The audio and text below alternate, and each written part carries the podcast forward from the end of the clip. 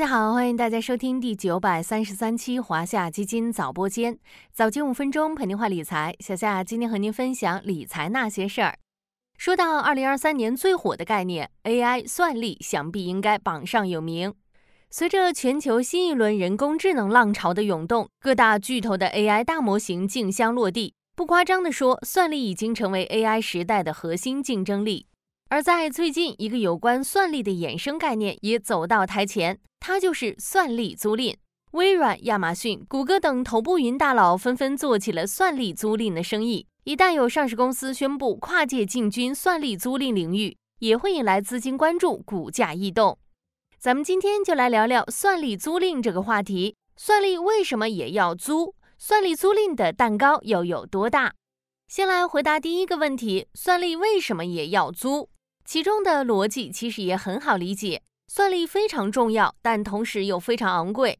以今年大火的 AI 大模型为例，它的运作就需要消耗大量算力。根据国泰君安测算，训练一次一千七百四十六亿参数的 GPT- 杠三模型所需要的算力，约为以每秒计算一千万亿次计算，需要三千六百四十天完成一次训练，成本过亿元。财大气粗的大公司们可以通过买买买拥有庞大的算力，但大多数中小企业财力有限，囊中羞涩，在高性能 GPU 供不应求的现状下，对算力可望而不可及。这种时候要怎么办呢？于是乎，算力租赁诞生了。这是一种通过租用计算资源来提供计算能力的服务。坐拥 GPU 算力的大公司做起了出租算力的生意。急需算力，同时资金又相对有限的中小公司，通过租赁暂时满足自身的算力需求，从而实现双赢。在解决大量科技企业算力刚需的同时，算力租赁也成为新的黄金赛道。往后看，算力租赁的市场空间有多大？咱们可以用两个关键词来总结。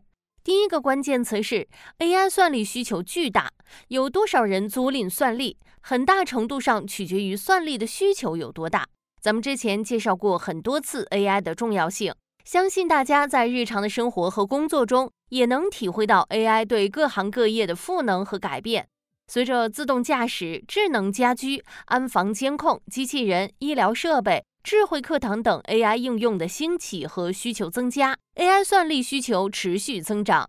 据工业和信息化部数据，二零二二年我国算力核心产业规模达到一点八万亿元。算力总规模位居世界第二。随着人工智能技术的发展，未来我国算力需求将保持快速增长，为算力租赁市场的发展创造了广阔空间。第二个关键词是算力租赁盈利可观。算力租赁能赚钱吗？答案是肯定的。有国内机构针对算力租赁收入进行了简单测算。根据算力租赁营收等于算力投资额除以 A 八百或者 H 八百单价乘对应每片算力乘单批算力租赁，得出一个算力租赁公司的收入。基于二零二三年九月的数据计算，租赁 A 八百的毛利率大约为百分之四十左右，净利率约百分之二十左右，而租赁 H 八百的盈利空间会更高。还有国外机构测算。